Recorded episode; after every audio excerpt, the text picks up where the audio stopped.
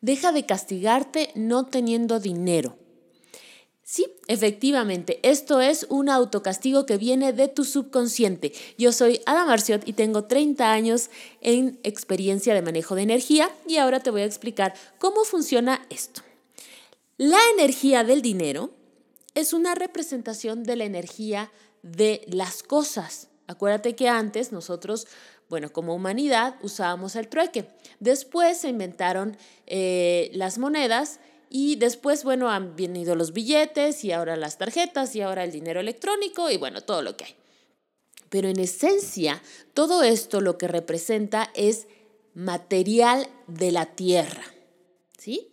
O también tiempo y energía de los seres humanos, que al final también viene de la tierra.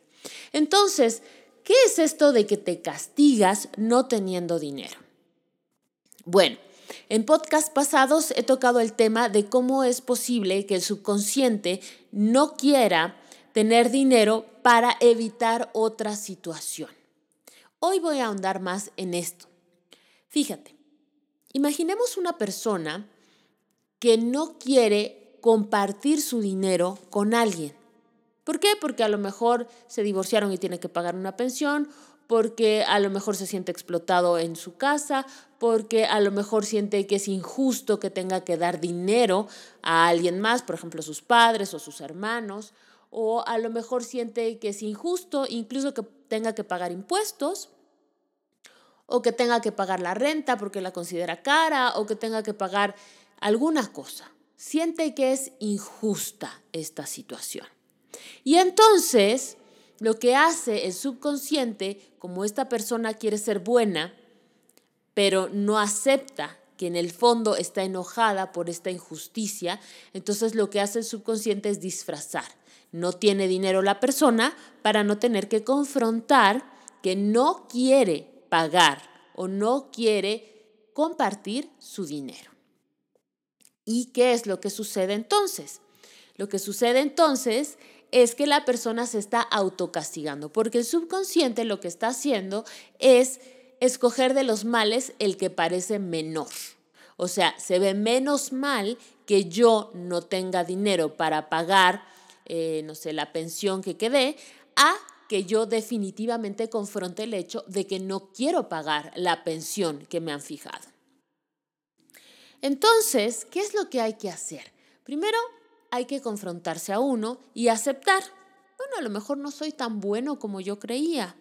Y está bien, está bien poder ver esto de nosotros, pero hay que ir un poco más al fondo. ¿Por qué no quiero pagar eso? En realidad esto tiene que ver con nuestras relaciones. No tiene que ver con el dinero. Tiene que ver con nuestras relaciones. El dinero solamente es un síntoma de la situación. ¿Qué necesitamos hacer? Primero, necesitamos revisar desde cuándo no quiero pagar esto. ¿Por qué? ¿Por qué no quiero pagar esto? ¿Qué siento de pensar que voy a pagar esta pensión, por ejemplo? Siento que es injusto. Acuérdate que en una relación siempre es de dos. Y mientras tú tomes tu responsabilidad de la relación, como sea que esté ahorita, tú puedes ir sanando tu economía. No te esperes a que la otra persona te agradezca que le estés dando este dinero. Porque tú te estás castigando por castigarla a ella. ¿Te das cuenta? Entonces, perdónate por estar en esta situación o por haberte metido en una situación pasada que te trajo a este momento. Perdónate. Habla con tu tú del pasado, ese que tomó esas decisiones, y perdónalo por estas decisiones. Comprende que ahora que ha pasado el tiempo y ves las consecuencias de esas decisiones,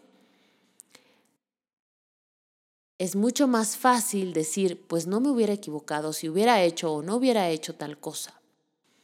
Pero la verdad es que estás donde estás porque en el pasado hiciste lo mejor que pudiste. Deja de fustigarte con el pasado. Acepta que tienes este compromiso ahora por el tiempo que sea y mejor agradece al universo que vas a tener dinero para pagarle a esa persona, para darle esa pensión, para dar lo que necesitas mensualmente dar. Agradece que lo tienes, agradecelo ya desde ahorita, sin importar si esa persona te agradece o no, o si sientes si lo merece o no. El que merece tener dinero y ser abundante eres tú. Así que date permiso de ser abundante. Vamos a ahondar más de esto en el próximo podcast. Te espero. Yo soy Ada Marciot. Para más información en mi página adamarciot.es.